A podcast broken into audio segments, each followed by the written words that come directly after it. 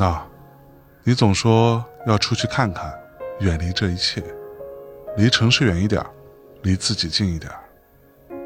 但总是说说而已吧。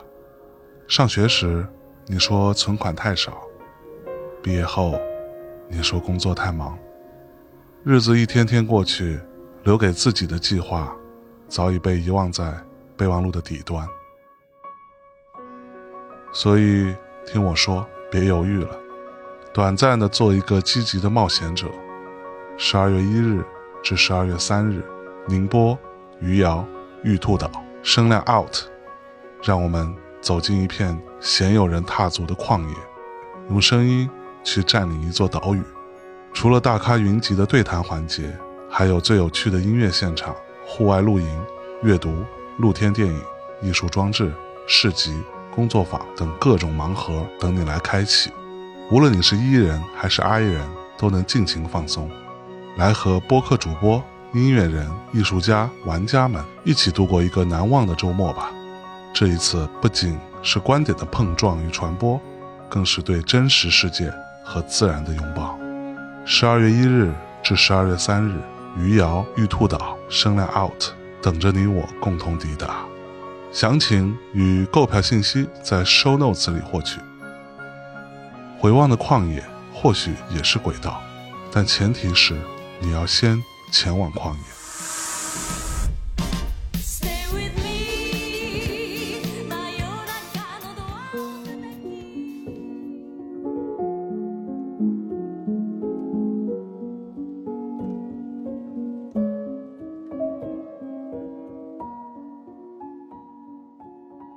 一直不想去找那位占星师的，因为他讲话非常的直接。我认为他们的功能是差不多的，星座是统计的一种，MBTI 是统计的另一种。有些东西其实你会发觉，光靠努力就没法努力出来。我收到那种不好的声音的时候，我会脑子里有另外一个声音，说是你要警惕你的心理暗示。你知道自己几斤几两，以及自己的性格，以及自己能担负多少责任。同时，哎，你你说我事业运不好，但这不是咱们也就是说勤勤恳恳一年结束了嘛？就对，好像也还行。开始和结尾确实是差不多固定了，但是过程由你决定。他就没看出来你不是个正常人。可做可不做，做了有一点难看的我就不做了。小红花就加 分，小 HR 就是我才不信你这个东西。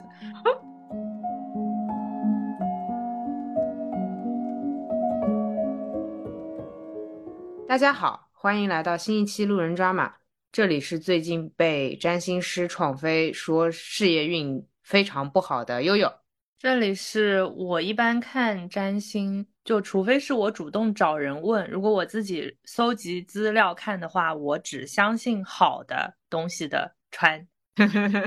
好的，那我们唯心主义。对，这这，呃，你把玄学当安慰剂。好的，嗯嗯，对。我们其实主要是要聊一下玄学这个大一点的，然后当中取一些我们有经验的部分，嗯，呃，聊一些比如说占星、占卜这种，或者说我们怎么开始接触，这个是我想到的，因为我最近。去占了一下，被创了，对，被创了。老规矩啊，还是先定义玄学呀。我会觉得教科书里没有的，九年义务教育没有的，都是哦，科学之外的，嗯，或者说没有被所有人公认的科学。那比如说我们小学的时候，我们上什么物理、化学、电学，对吧？但是不会上占星，不会上八字，不会上命理，然后风水这些，我觉得是玄学。挺精准的，确实。虽然现在英国有占星学院，但是确实不在义务教育里面。OK，你 倒是也到意外的。我在想这个逻辑的漏洞好像也没有。我自己的话，其实跟你的感觉差不多，这样我们才能聊这个事情嘛。然后我再窄一点好了，就是我自己比较多接触的，也就是占星、八卦、风水，还有一些其实是有逻辑、有原因可循的迷信。但是由于流传只剩下规律，所以大家称之为迷信。但你要是去追根溯源的话，还是能找到理由的这一类的事情吧，大概就是玄学。哎，流传已久只剩下结论，这个有什么？比如说室内撑伞不长高是吗？哎，对，就是我其实觉得室内撑伞也不好，但是肯定答案不是不长高。哦，嗯，就你做这件事情，它。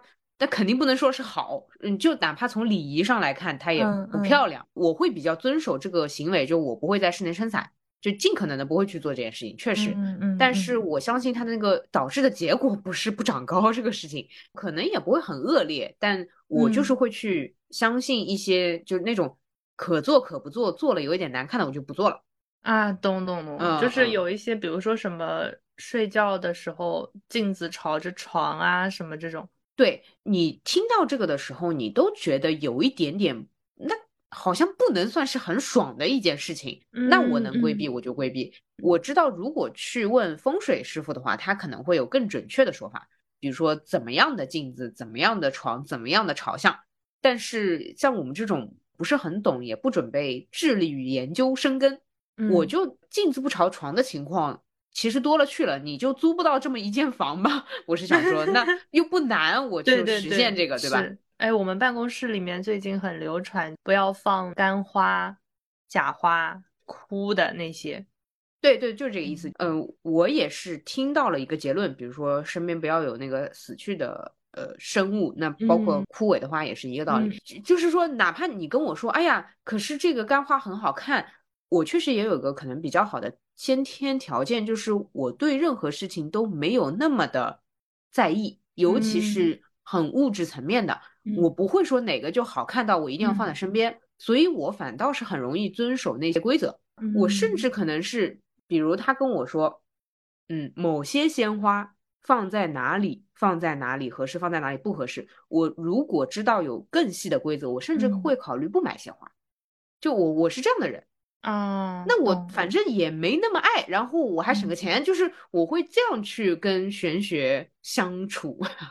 嗯，我们就是之前就大家会在办公室里晒干花，然后后面搜到一条帖子，就是一开始你说，哎，不要放这么多干花，就是可能我最先觉得是会招一些虫子，如果它没干透的话，大家不以为然。然后如果我翻到一个帖子说，哎，说是放干花会影响财运，哎。就是大家就立马处理掉了，然后当时就是我们还在就互相嘲笑说什么是无效劝说，什么是有效劝说，对，是影响财运，就是非常有效的一个劝说。对的，对的，你肯定也不觉得说我放个干花，我这个就亏没了，但是。你又没有那么爱，就是你显然也不是做干花什么书签手工生意的，对，那你。肯定选择说我就放弃掉了，因为我制作干花我还要成本，我还要先买鲜花，还要这个那个的，那我一整套就舍弃了嘛。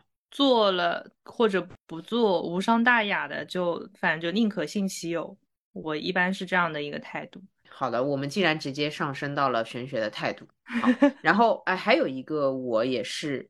发觉就身边跟我讨论到玄学的朋友吧，小朋友可能居多一些，他们一直会有一个问题，嗯，我要跟你讨论的，就是玄学一定要很通灵吗？这个通灵是一个泛指啊，因为很多人会跟我说，他会觉得他说我没感觉，嗯，我感觉不到，你们都有感觉吗？就是那样那样的吗？然后我心里想说啊，我身边其实那些玄学学的还。我觉得比我厉害的人，反倒是那种所谓平时不会有的没的咋咋呼呼的人，就是反倒是平时不会跟你说来感觉 来感觉的人。嗯嗯，当然啊，一般可能是主流上比较大的意见领袖的那些玩玄学的人，他会让你觉得，哎，他时不时就那个生命当中有一些巧合。然后有一些机遇，他一下子就会觉得，哎呀，这个是一些安排啊，然后直觉到了之类的，所以大家会误以为说我一定要有感觉，我才能玩这个。你怎么看？我反正是没有感觉。哎，我应该这么问，你会觉得你的那种没有感觉和你玩学学会是你的障碍吗？我觉得不是玩的这种感觉吧，就可能说，嗯，感兴趣了解一些，那我就。看看这个东西能不能成为一种工具，就我觉得，如果真的很通灵的那种人，他会有一些使命在身上，其实也挺有压力的。哎呦，你这说的我不敢有感觉了，我一下子觉得有点压力啊，所以我不能贪玩是吗？我看到一些帖子，就是说有的人他是真的能看到一些东西。那我我觉得对吧？这个这个这个是不是也有一些什么能量的交换呀？也有一些跟什么什么做交易之类的。嗯，对，有工作要做。嗯嗯，我其实是比较符合那种传统的认为是所谓有点感觉的才去接触玄学的。但是我想说的是，感觉和玄学是两码事。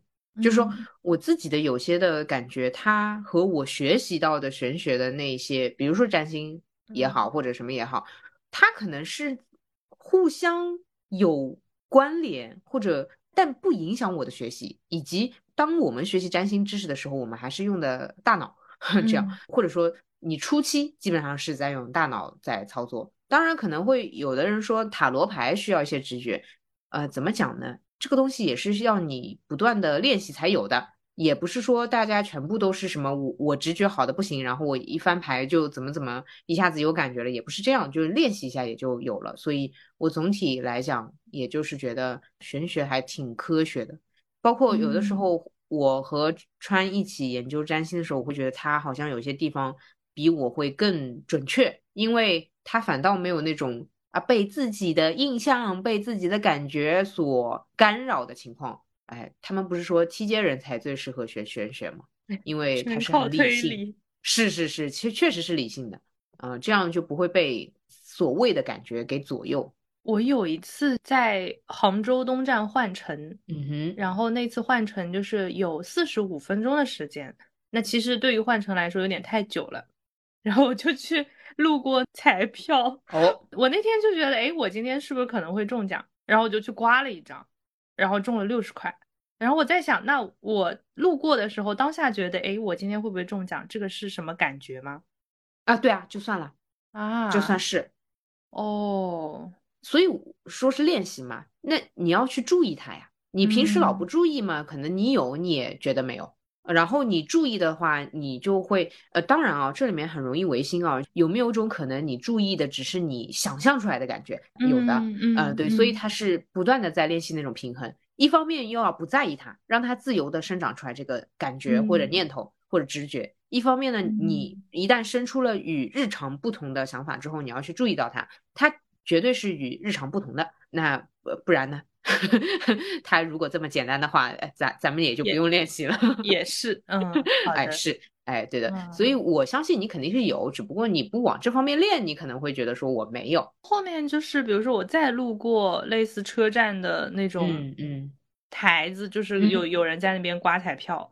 我记得我上个礼拜从家里回上海，然后我就路过了。嗯，但那天我自己先被我的推理取代了啊，就是我想的说是我离发车还有十五分钟，我今天肯定不会中。太理性了啊，是的，我理解这个，这个相当于是可能本来是有一个更直觉的声音的，但是你的大脑先运转嘛。那就代替掉它了。嗯，那想都快要上车了，对吧？我如果这边很着急，这边还在刮奖，万一我中了，我赶不上车，是反正就觉得这个事情来不及，然后我就直接 pass 掉。后面那个就相当于你更多还是在练习头脑。嗯啊，是一种惋惜的感觉了。你大脑不是用的很好吗？好，然后你从什么时候开始接触玄学？你从什么时候开始比较有意识的觉得？我其实是玄学爱好，或者玄学确实是我兴趣之一，就是研究星座开始吧。哦，怪我，还是得怪我。哎，但我之前当时有一个 app 叫什么“闹闹女巫”啊，我知道，店好像你看的多一些。哦，对，那个每日运是吧？对，它是会有一个日运跟周运，然后它其实内容不多。它可能就只有几句话，然后周运的话，它会有一个本周小红花，嗯哼，然后本周小黑叉，就是和哪些人亲近，和哪些人不要亲近。对我当时的理解就是我这周好运跟我这周霉运吧。我好像大学的时候就会看这个，但那个时候是我只看太阳星座，就我不知道星盘这些东西。哦，我就礼拜一的时候打开，哎，看我是小红花，我这周就心情很好。如果看到我那种平平无奇，那我就无所谓了。然后如果看到小黑叉，我就会把这件事情忘掉啊！你怎么做到的？我是这种占了星被占星师创飞就要录一期节目的人，而你可以选择把它忘掉。就是小红花就加分，小黑叉就是我才不信你这个东西。后面因为我跟你是啃了算是占星的入门这一套吧，嗯，你还能忘得掉那些小黑叉的东西吗？因为我们越了解就会越相信越喜爱嘛。那你已经到这样一个程度了，对吧？星盘有的时候也能稍微看看宫位，对吧？大概一知道一下了，你还能忘？因为你以前只看太阳星座，你可能会说，哎，没关系，我不信。你现在已经不是一个所谓不信的人了。我觉得我是因为信才想要入门，但是入门之后，我还是有一套不信的理 由。对对对对，有有点这种感觉。因为我们看星盘，我们也知道它。大部分时候是，也可能是因为我没有太了解，就是当下的那个行星跟就是比如说我的星盘的这种呼应的关系啊，就是没有学到这里，所以我还是把星盘理解为一个先天固定的东西。那既然这个东西是先天的，那我们也要肯定这个三十年的主观能动性。所以这个三十年的主观能动性，就是我可以不去相信的理由啊。确实，呃，我的那个。占星就是真正的在国外上占星课堂的那个朋友，他是这么说：宿命论吧，这个东西，你要非说的话，开始和结尾确实是差不多固定了。但是过程由你决定，那人就活一个过程，那开始和结束嘛，差不多是也就那样了。咱们也知道是怎么一回事嘛，啊，啊，当然可能有些人结束的高点嘛，有些人结束的平平无奇，OK，这没关系。但是你非要说的话，就是人的一生，你真的会在意那个结束的高点或结束的平平无奇吗？那显然也不会。所以既然过程是交由我来决定的话，那其实我们的范围很大，嗯，你大概就是这种感觉，就是说。总的格局呢，你是 OK，也相信就是这么个情况，因为毕竟我现在说你会改变世界，好像确实也有点对吧？啊，离谱，你也相信自己就不至于改变世界这种程度，嗯，但是自己的那一套你是可以把控的，嗯，明白。啊？我自己的话，我其实很早很早就开始，我大概要小学的时候就有这个概念了，祖师爷了，因为舅舅老算八卦。他是会基础的那个八卦的那个吉凶的占卜的，嗯，所以以前什么找个东西啊，看看台风会不会影响到我请假不需要去上学啦，这种就算一算，所以很早就习惯了这种有的没的算一算的感觉，嗯，尽管我那时候不会，因为嗯那个公式我也没兴趣学。舅舅也不是很想教给我，我感觉出来这个问题，我有跟朋友讨论过。就我说，你说为什么不把占星或者这种八卦算在义务教育里面？朋友想了想说，你觉得好吗？你觉得十几岁或者几岁学这个东西，真的对大部分人都好吗？然后我想了想，嗯，好像确实有点问题哈。且不要说你也就拿来算算明天放不放假这个嗯浅显的问题之外。对于我们小的时候那个价值观、人生观还不是很 OK 的时候，学会了这种技巧，好像是有点吓人。我考试的时候开始算，知道哎对哎，那你就都算了，是是是，就说说了不让作弊，没说不让做法。哎，那你就都别学呗，你其实都可以一二三四那个 A B C D 算呗。是，哎，所以 OK，但是我小的时候就相当于是知道。人是可以这么活的，嗯，其实我舅舅是很科学的人啊，他也是我们家学历最高的，所以我那个时候对玄学的印象就非常好，嗯，我知道有些人他从小接触的玩玄学的都是那种算命瞎子那种感觉的，嗯，所以会觉得说，哎呦，玄学这不行，骗人，然后神神叨叨，对，玩玄学的人就也混不好，对吧？那他干嘛要去接触？那由于我接触的第一个玩玄学的人是我们家混最好的。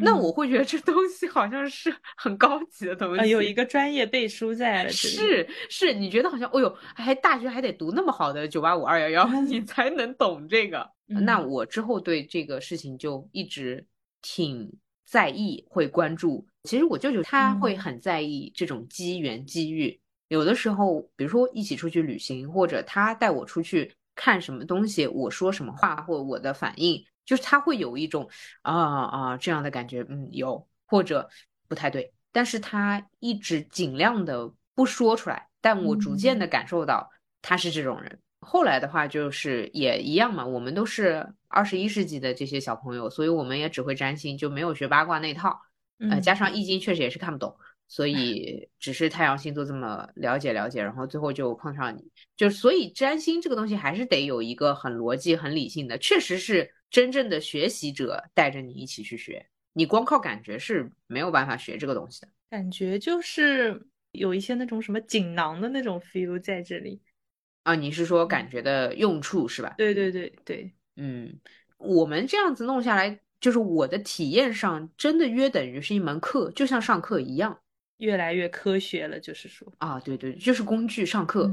然后有些人会说的很那个，我之前是也是听了一个说法，就是占星也好，八卦也好，是前人总结下来的方法。你要是够牛，你可以创造你自己的方法，没有问题。但是其实你没有那么强大，就是你的人生观，就是你的观念。因为我们在学占星的时候，我们会意识到这里面融入了很多。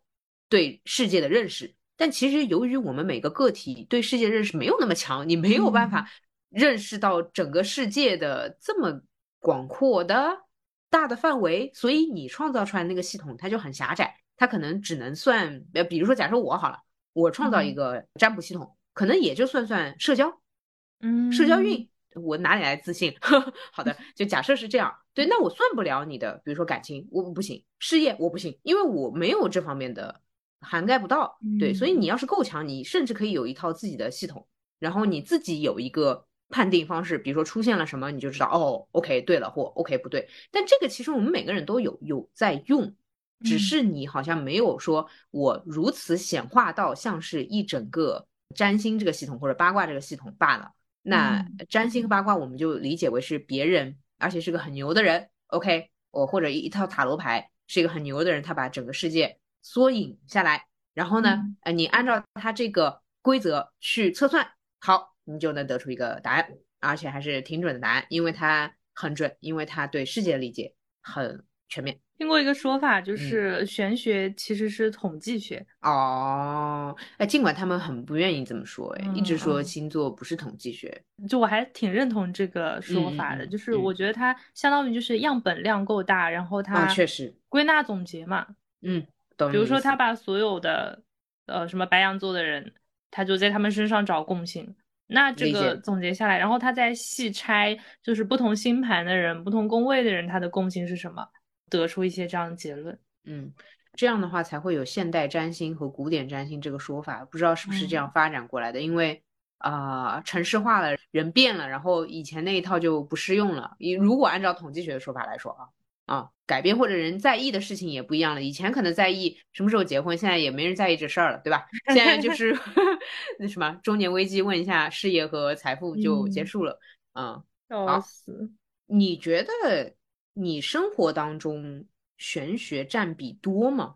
就你感觉你是个所谓神神叨叨或者极其依赖这个事情的人吗？那我感觉好像也没有。你会天天看吗？哎，对，应该这么问。我不会，我闲的没事了会去翻一翻。哎，以前我们学占星那段时间呢，那这不是每天有作业吗？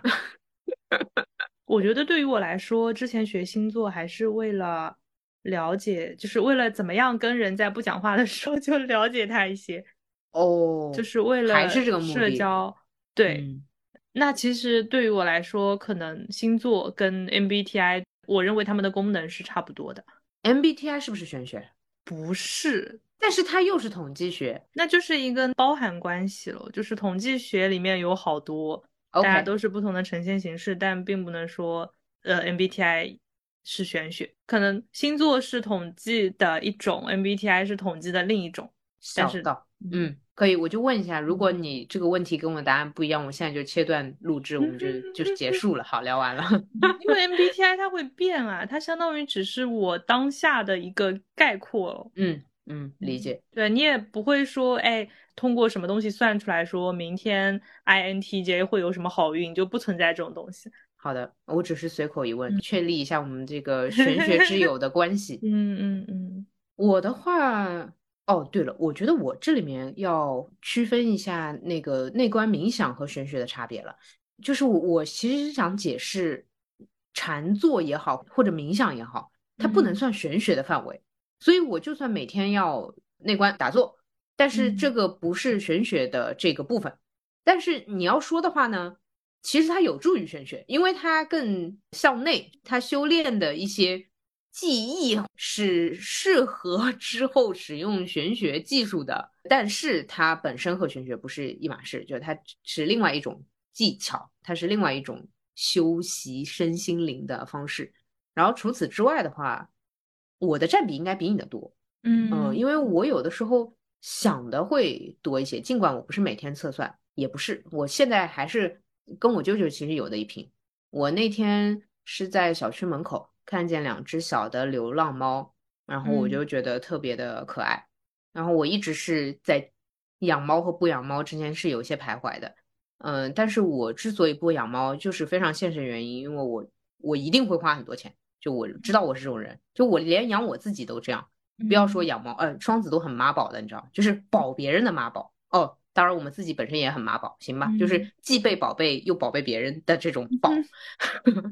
哦，那养猫就肯定是会有的没的买点猫玩具这种性格，我就大概能想象到一个月两三千就花在猫身上了，所以我就回去抽一张牌，我就没有用牌阵，我就非常的，但是我非常诚心的抽了一张塔罗。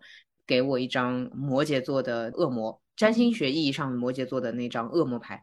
好的，好的，好，不不了，不了，不了，不了，不是说他们是恶魔，而是说这个跟现实生活的连接太重了，太沉重了，太我不了，我不了，我不要，我不要。果然是跟自己心里想的没什么差别嘛。就是养了猫之后，我甚至要开始考虑搬家。你在出之前你不知道吗？我知道，但是我还是喜欢。就是我抽之前，我其实这些念头都有了。我是这样，我抽之前就是想知道我是爱更多一点，还是对物质的焦虑或对物质的这个思考多一点。然后抽完之后，很明确的就是在思考物质上的东西，或者说在养猫这件事情上面，我现阶段更多的就是单纯的想要享受有猫的陪伴以及物质的提升。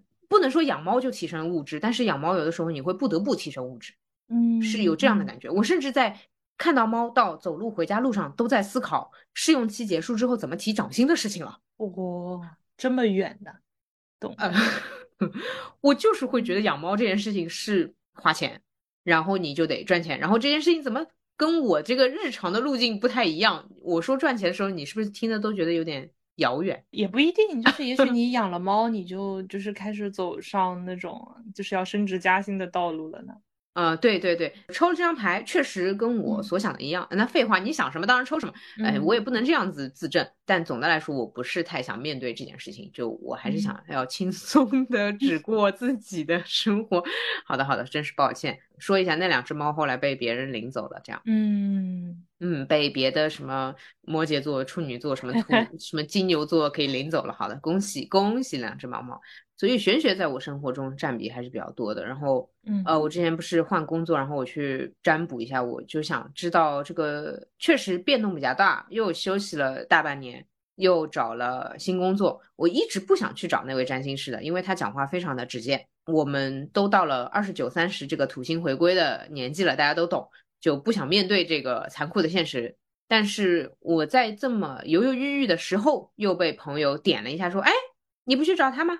相当于是你自己也在想，然后别人也在说这件事情，我就 OK，这个感觉就是说我得去找他聊一聊，然后我就去找了，然后就被创飞啊。那废话，那二十九岁、三十岁，那不被创飞，那什么时候被创飞？还好吧，但是，嗯，其实也还好，就是他很明确，就是说事业运也不怎么样，然后财运却也不怎么样，然后啥啥也不怎么样。但是就像我们开篇说的那个。就是他这个不怎么样是一个背景，但你实际上每天上班、下班和同事相处，你怎么上这个班，怎么下这个班，下了班干什么是由你决定的。如果你就是带着这不怎么样的感觉去看的话，啊，那他可以很惨很惨。嗯，但是其实哦，我跟你说，我算完这几天这个工作状态贼好，我算之前也贼好，就总的来说挺好。那这不是挺好的？嗯，尽管他跟我说有点，他连连在叹气，哎，哎，但我觉得不怎么样这个词，就是说至少他不会差到哪里去。嗯，你问我考试考怎么样，然后说不怎么样，那说明可能没有全班前三名，但是平均分上下，那肯定也不是倒数第一嘛。倒数第一我肯定不会说不怎么样了，我肯定说烂透了。哦，倒也是，但是这个其实就是很难讲，而且，嗯嗯，他都是个人命运，他肯定不拿我跟别人的盘比较，嗯，所以他其实也是站在一个很，其实有点模糊的比较，就是维度上来看，它相当于他只能比我的过去，我的未来。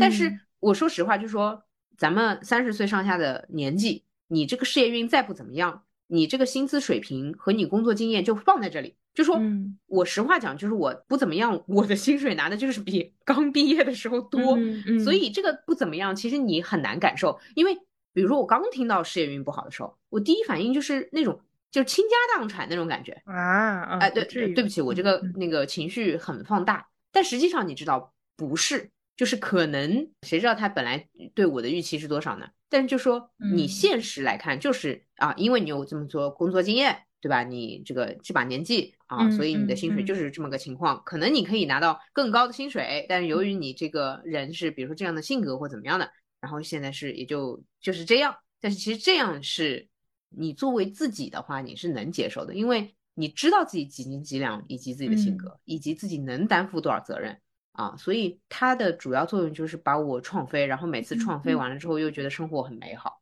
我就是单纯的抖 M，需要听一些别人骂我的句子。嗯，你因为也有一些占卜的那种经历，你是不是已经忘记别人说你不好的那个部分了？你这么一说，哎，你还真忘了，我还真 忘了。我收到那种不好的声音的时候，我会脑子里有另外一个声音，说是你要警惕你的心理暗示。嗯，就是说白了，我看到。说我运势好，我是欣然接受这种我接下来就是很好的这种心理暗示的。嗯，那当别人说我不好，我是会比较敏感的说，OK，我首先这个不好很难定义，这个不好的标准是什么？是那这个不好是对于我来说还是对他来说？我就会把它拆掉，然后就是发现，哎，那我明天还是挺好的。啊，对对对对，就像我刚刚说，它比较维度很模糊。比如说，他算我事业运，他不可能跟你的事业运比，就是没法比。没有一个说九四年的事业运怎么样，就是他不能这么说。对对，啊，那纵向比，纵向比，那我刚毕业，那薪水能能能好到哪儿去？就是你非要说的话，那还不如现在。然后我觉得这种算出来不是很好的结果，另一个层面是先提前打个预防针。哦，他别太会打，他那个预防针是哐哐猛扎。所以他要是去，他要是去打疫苗，我都能参加丧尸之战。我跟你说，他那个 疫苗打的，我真的是就是。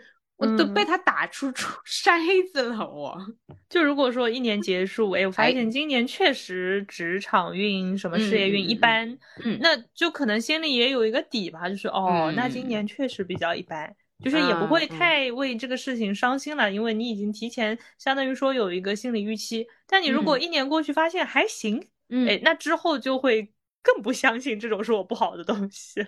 哦，我理解你的意思。我说，哎，你你说我事业运不好，但这不是咱们也就是说勤勤恳恳一年结束了嘛？就对好像也还行。我来跟你说，我为什么能够欣然接受他这个对我事业运不好的说法啊？首先，这个运好不好，你找什么样的工作，你这心里自己没数吗？对吧？哎，你找了一个工作，你自己心里有数。其次是。我上一份工作那个工作内容我不是整不来嘛，嗯，这个他是看不出来的。说白了，他能告诉我的是一些更加主流观念的好坏。那实际我个人的体验，那他当然不能算出来这个东西了。比如说，比如说，那你非要说我上一个在科技行业，哎，科技行业不错啊，星星有钱啊，那我自己痛苦呀，嗯啊，对，那但是他看不出来，就是他只能看到说，哎呦，你这行业还不错。嗯，那他会说，哎，OK，你事业运好，但是他在说你事业运好的时候，他不知道你在那整那个策划能整的，就是交上去白纸跟 CEO 去开会，这个他是算不出来的，只能说补一句啊，他他就没看出来你不是个正常人，他能看出来我不太正常，但是他不能知道这个不正常放到个体上的体验是什么样，嗯，对对对，大概是这样，怎么说你也要去收费了，你现在也看出来我不正常了。对，他是知道的，嗯，他还是知道的，所以他跟我说很多，他会说，哎，你你懂的吧？你懂的哈，就是有点说回来，就是比如说你要问科技行业好不好，那他肯定会跟你说不错啊，事业运挺好呀，啊，但是我自己的体验不好呀，所以同样的，当他跟我说事业运不好的时候，我知道他说的是体验要来了，哎 哎呀，也不能，你这个人就是也太逻辑了。啊！哎，对，但我其实是这么想的，就是我知道他说的那个不好的部分之后，哎，体验要来了。包括比如说，我有的时候也会问他自媒体嘛，那他会说自媒体好或不好，但是他会理解为更是那种创业一点的。所以他就是比较主流的去看，那确实，那大家问的时候都是问一个比较主流的那个概念下的，比如说事业也好，自媒体也好，副业也好，兼职也好，等等等等等。对他只能主流的告诉你，比如说这个运势，但是你体验是你自己的呀。嗯嗯，你要说运势，还有一个说句实话的，请问这两年谁的事业运好的，请举个手给我看看，我就是。咱就是说，这个大背景就是这样，谁对谁事业运好，你要说你，我都不觉得说啊事业运好，那只是说稳定啊，那就不错，对吧？当然也有一些投机取巧的，可能是事业运好的，但就是这个体验，大家反正大家也知道这是什么个体验，所以嗯，我挺喜欢他给我打预防针的，因为他没办法给到我实际的体验，但是这个预防针呢，又可以满足我这个被骂的、被创的这个需求。哎，我其实是需要，我需要他花钱做心理咨询，其实是的。还有就是我会跟他再验证一下，就是说我大概有一个接下来努力或不努力的方向，我想问问这个意思对不对，确认一下。因为哎呀，还是那句话，人自己是会有感觉的。不对，我发觉，因为根据我以往评论区的经验，好像有人会回答我说没有感觉，没没有感觉。对，这样这样，如果你没有感觉，你可以去问一问，你找找感觉。呃，我有一个之前听别的播客听到的评论，讲的是对你作品的评论，呃，但我觉得用于生活当中各种都挺有效的一个评判方式，叫做当别人说的你生气，你可以听一听；当别人说的你想笑，你就别听了啊。当然，我觉得再补充一点，就是说当别人说的你在意，你也可以听一听。就好像你跟我说，嘿，我我们还是那个老例子啊，悠悠，你明天要得诺贝尔了。那我肯定只想笑，那这件事情就不必在意了，对吧？嗯。但是如果你说，哎，悠悠，哎，你干嘛不去参加一个那个青年版的或者青中年版的新概念作文比赛啊？哎，我会哎有点在意，哎，那你可以看看。啊啊，就是这是一个帮助大家找感觉的公式吧。所以像占星师他说的我在意，那我就会注意一下。呃，像占星师有一个他说的，他说你不要创业啊。我就会想笑，呃，就就可以不 用在意。也没想，又想笑又准确嘛，就相当于那其实这个事情我就可以完全不用考虑。但是如果他说的是你不要创业，我有点纠结的话，你要好好想想你这创业的事情，实力配不上野心还是怎么回事？嗯，但是他跟我说创业的事情，就我确实只想笑，我从来不想，那就是不需要这几个事情就 pass。嗯嗯，懂懂，耶，哦，好的，你明天要交房租，我。你能不能举点有感觉的例子啊？我在意。哎，还别 说，我不是这次被激的跳起来找工作，就是因为交了个趟房租嘛。哦，懂了，就说我也不嘲讽你，我就是觉得你说的很有道理。为什么？那个交房租这件事情，大家其实我吧，我也不是说脑子出问题了，我忘了这件事情。我当然知道，到了一个季度我得交房租，但是。哎，我这个钱不真真实实打出去啊，哎，我就没感觉，我就觉得这个东西还可以，就是混或者无所谓。那个户头吧，我非得看见这个数字变小了，哎，而且要这样程度的变小，房租这样程度变小，哎，我就说，哎，跳起来了，开始找工作了，开始要和社会重新进行连接了。好的呀，跳起来了呀。跳起来了，嗯，这个反正就是我最近粘了一下，然后想到玄学这个问题，就又跟你翻出来聊一聊。之后也不用跟大家更新了，大家就就看在眼里吧，啊。呃，就是我这个问题其实也是考虑到有些人是想要了解这个世界的，因为有些东西其实你会发觉光靠努力就没法努力出来，所以才会说我想要看看玄学给我的答案。那。你对于比如说从零到一去学玄学的人有什么想说的？我觉得有一个是不要强求。哎，人家刚要学我说不要强求，不要强求。哎，怎么讲？就是我觉得所有的什么占星、塔罗、什么八卦、什么什么，有点像是一门语言。你学会了，你能用它；你学不会，那相当于你就是不会用，或者说你就。没有办法再用到它。但我觉得就是说，不要要求自己一定要学会这些语言，它只是一门语言而已。另一个方面，我觉得是你如果学了，就说明你至少是有点相信他的。对，但是不要拿它当借口。你是碰到过当借口的人吗？有的人就是摆烂啊，说，哎，我星盘算出来，我就是我自己赚钱赚不到钱的，我就用家里的钱，用爸爸的钱，那我就不需要努力了呀。这星盘不是都写好了吗？我觉得这个就有点，大家听着也会觉得有点怪怪的。嗯，嗯就是好像我这个大局已定，那我就在此基础上，我就彻底摆烂了。其实你非要这么说的话，我也是可以摆烂的，因为我就是贵人的命。被贵人点的命啊，我不是贵人啊，不好意思。但理论上，那我就躺着了啊，等人来。但我觉得你就不能用更加精彩绚烂，对对对，你就不能更加精彩绚烂的被贵人点吗？你非要躺着被贵人点，那诸葛亮也不是躺在茅庐里被点。对，就是我觉得不要拿它当借口。嗯，我可能相对了解一些的还是星盘吧，就我对星盘的理解是，他告诉我的。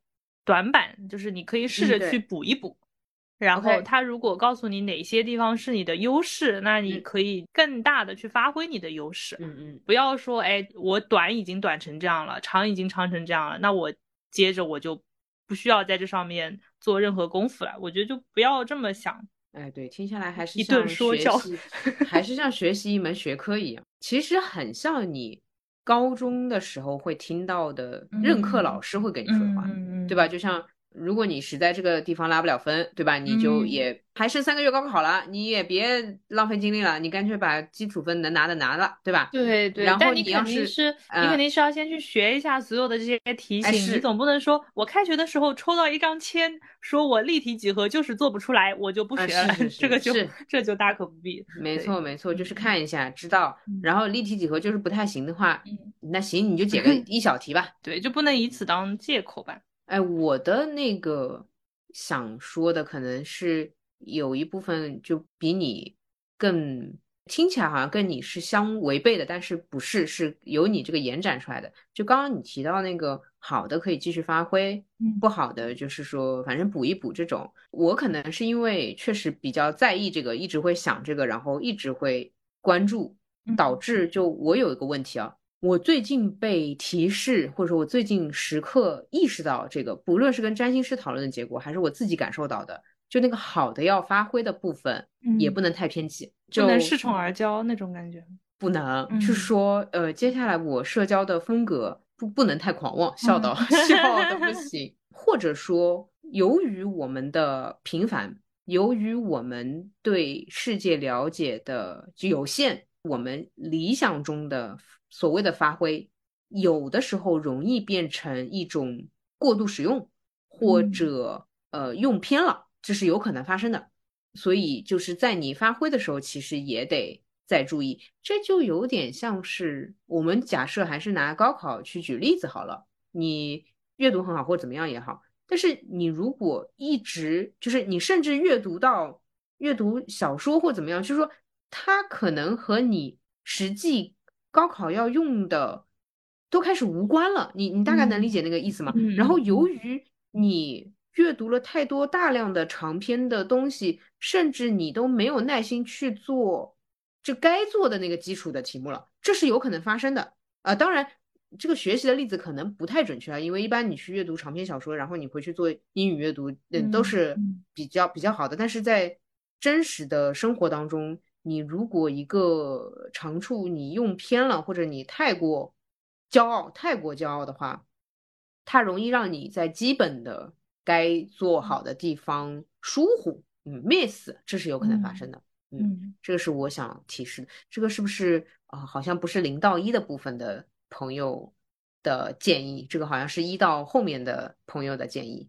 然后零到一的话。对，长远长远，但是呃，你先知道一下吧，没关系，你以后会有一天，你也许会想到，哦，天呐，悠悠说过这件事情来的啊，对对，那然后也祝你有那个长板，对，发现长板也是一个比较美妙的过程，祝你可以发现。我其实还想说的是，心情可以再轻松一点，但是态度要再认真一点，更加像上课一样去面对。它就是一个学习，就是跟你学英语、数学、语文没什么差别的。但是那个心情可以再放松一点。就但我之前我比较后悔的一个状态，就是说我那个感觉很沉重，就觉得说天大的事情了。但是那个学习的过程呢，又不是说太认真，这个我觉得是有点颠倒，不太好的。嗯，有些朋友，比如说想要学玄学的时候呢，感觉好像是一个要面对一个很大的事情，倒也没有，因为你能学到的就是你能承受的嘛，不会天大的事情。但是你要认真学，就是不要理解错了。好，就特别像那个呃，新新开学的时候 被拉上去讲话的两个学姐，嗯，然后下面的人就说这两个人在讲什么呀？给我下来。是的，可以嘛？可以嘛？就是这个放到那个高中开学讲，还也还 OK 吧？嗯，魔法学校开学了，救命啊！对吧？还有一个今年深刻意识到的，然后我现在逢人就讲的，嗯，物质生活和精神世界两个是双螺旋上上升，就是这个，请务必意识到，我以前太偏了，我总觉得精神是可以带得动现实世界的，就我觉得我精神那一块搞定了，就现实世界就无忧了，不是的，你。最终还是要早睡早起和呃灵修学习共同进行。懂了，还是要早睡早起。是，尽管精神上的强大确实可以让你忽略物质或者现实生活的那些小问题，这个是实话。但是如果你能够把自己的身体宫殿打造好，或者你的物质生活有更一定的保障的话，是更有助于你。去就所谓的搞玄学，或者说所谓的搞灵修这样的东西的，呃，这个确实就实话嘛。那你要是吃都吃不好的话，你怎么弄呢？但是你要吃好吃，我我是指健康那种东西啊，那确实要花点钱嘛，嗯啊，就这么简单一回事嘛。然后你要早睡早起，其实那也要有本事哦，你要不加班哦，那你这个工作能力是不是要，或者说你是不是要跟这个现实世界一定程度的对抗，你能你才能守住自己的睡眠呢？